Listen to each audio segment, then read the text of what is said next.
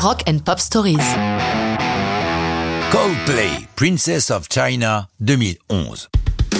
Il n'est pas inutile que je vous rappelle qu'il s'agit d'un titre de Coldplay, car c'est sans doute l'une des chansons qui leur ressemble le moins. Princess of China fait partie de leur cinquième album Milo Xyloto, un disque surprenant à bien des égards. Après le succès mondial du précédent Viva la Vida and All His Friends, le producteur Brian Eno les met au défi de faire bouger leur musique, d'innover, de chercher un nouveau son.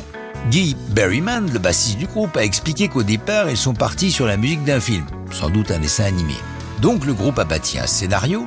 Après avoir poussé le concept assez loin, ils abandonnent l'idée du film, mais conservent des éléments déjà enregistrés en acoustique. Comme Berryman l'a dit, Milo est un ragoût de toutes les phases par lesquelles ils sont passés durant la construction de cet album.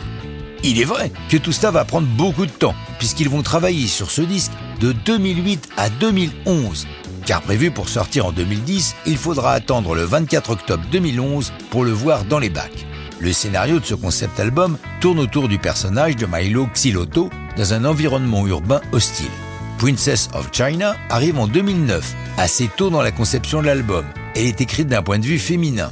Dans un premier temps, il est question que ce soit leur batteur, Will Champion, qui puisse en être l'interprète. Mais Chris Martin cherche quelqu'un qui puisse monter vocalement plus haut que lui. Il est clair que Will ne fera pas l'affaire.